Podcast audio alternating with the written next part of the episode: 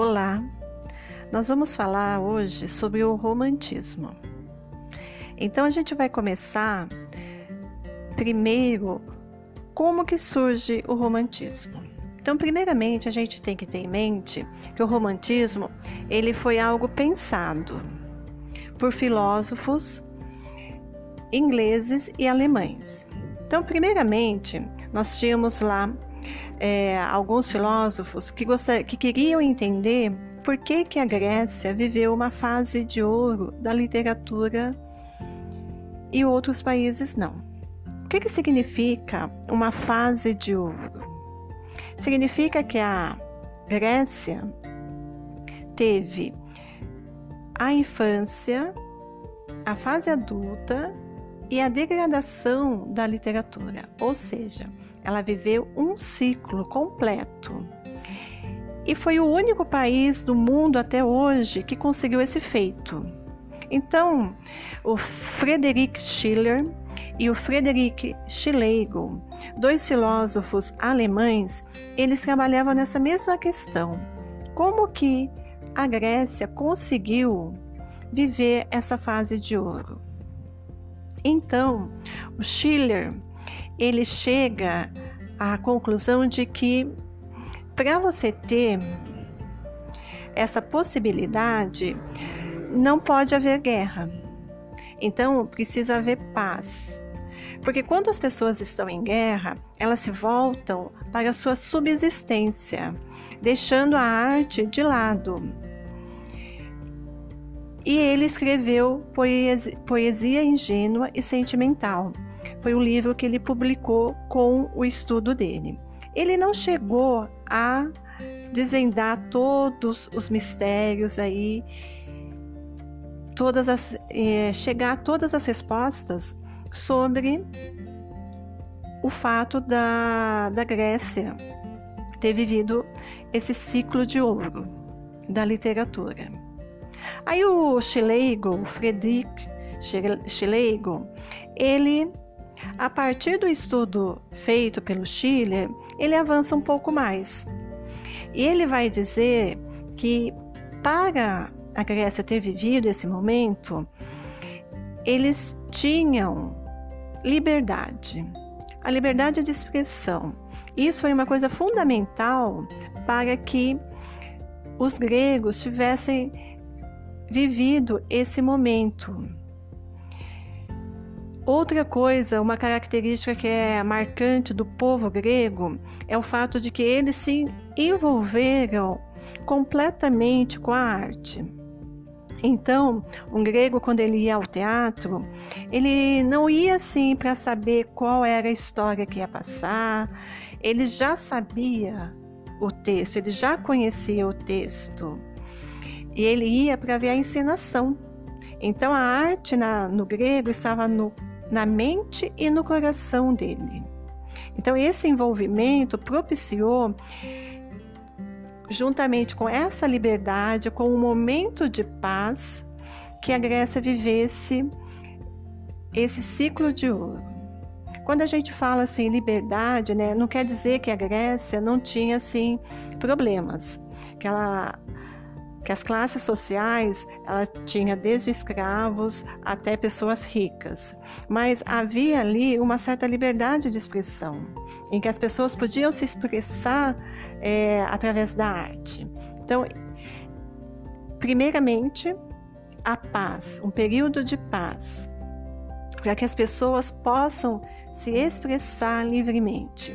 Outra é a liberdade de expressão e depois o envolvimento das pessoas com a arte, que fez com que a Grécia vivesse esse ciclo de ouro.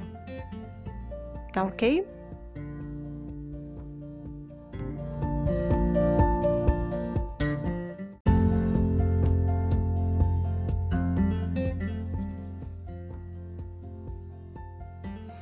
Olá!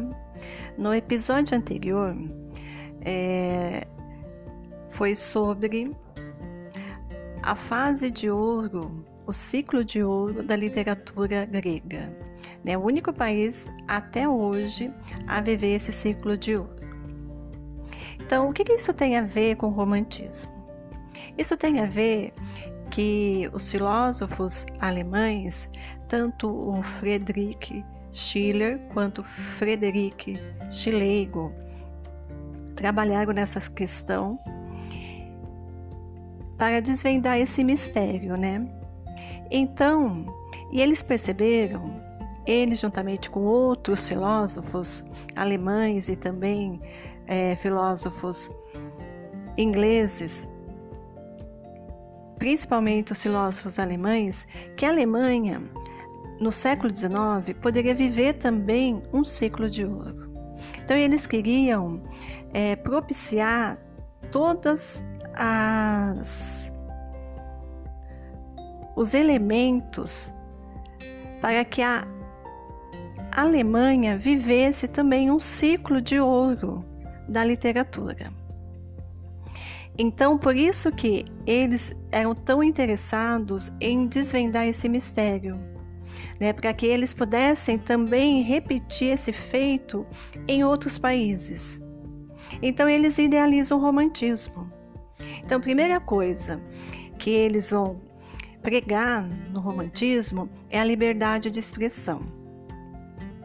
Então, antes do romantismo, um poeta, ele tinha que escrever uma poesia usando todas as regras, contando as sílabas poéticas, fazendo o, as sílabas, os versos rimarem, construindo sempre dentro de uma forma o seu poema. Com o romantismo, eles quebram com isso. E os poetas podem criar livremente. Eles inventam o verso livre. O que é o verso livre? O verso livre, hoje eu falo assim: olha, eu vou escrever um poema. Aí eu vou lá, escrevo uma linha, o primeiro verso com duas palavras, o segundo verso com dez palavras, o terceiro com cinco. Então, cada verso eu vou lá e crio sem me preocupar com, com a quantidade de sílabas que eu tenho ali. Simplesmente vou pensando só no sentido e vou escrevendo. O poeta, antes do romantismo, ele tinha que pensar no sentido do poema, das palavras e também pensar em contar todas as sílabas de cada verso. Porque o primeiro verso, se tivesse oito sílabas, o segundo também tinha que ter oito, o terceiro também oito e o quarto também oito. E assim, todos os versos do poema tinha que ter o mesmo número de sílabas poéticas. E a sílaba tônica também. Se a sílaba tônica do primeiro verso fosse a terceira e a quinta, em todos os outros versos, a sílaba tônica tinha que ser a terceira e a quinta. Então não era nem um pouco fácil ser poeta antes do romantismo. Então o romantismo ele cria o verso livre e cria o verso branco também. O que é o verso branco? O verso branco é o verso sem rima. Então eu posso fazer uma poesia sem rima nenhuma. Então é o verso branco. Então ele trouxe o romantismo trouxe essa possibilidade de você se expressar livremente, sem regras. Ele quebra com as regras. Né? A, antes do romantismo também, qualquer pessoa que fosse falar em público, ela precisava seguir as regras do discurso colocadas por Aristóteles, de tese, premissa maior, premissa menor. Era um bom orador aquele que seguia as regras do discurso colocada por Aristóteles. Depois do romantismo, as pessoas podem improvisar. Elas começam a improvisar. Então, até o romantismo, as pessoas chegavam, escreviam tudo o que iria falar, mesmo um professor, um pastor, um padre, escreviam tudo o que iria falar em público. e chegava lá e lia. Então, assim, a pessoa não falava de improviso. Só a partir do romantismo é que as pessoas têm essa liberdade de falar de improviso. Então, se hoje ah, um professor na sala de aula pode chegar lá e explicar a matéria sem ele antes ter escrito tudo no papel para chegar lá e ler, foi graças ao romantismo que pregou aí essa liberdade de expressão. Tá ok?